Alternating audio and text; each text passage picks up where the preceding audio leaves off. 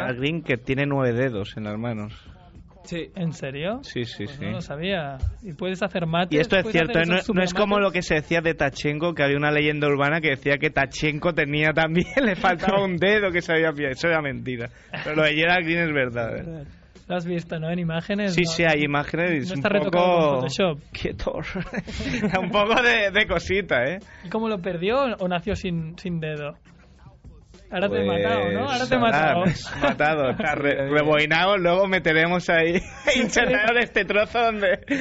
donde, donde tenga que ir. Muy bien. Creo que se lo pilló con... Mira, me arriesgo. Tengo Con una puerta. 50%. Creo que fue jugando a básquet.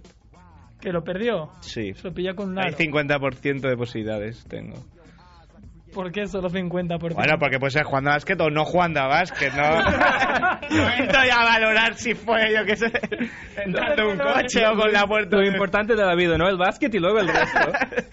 Sí, sí, puede ser o el básquet o otra cosa, ¿eh? Esto es una nueva regla de 2 de 18, es un 50%. O se lo hizo jugando a básquet o con cualquier otra situación.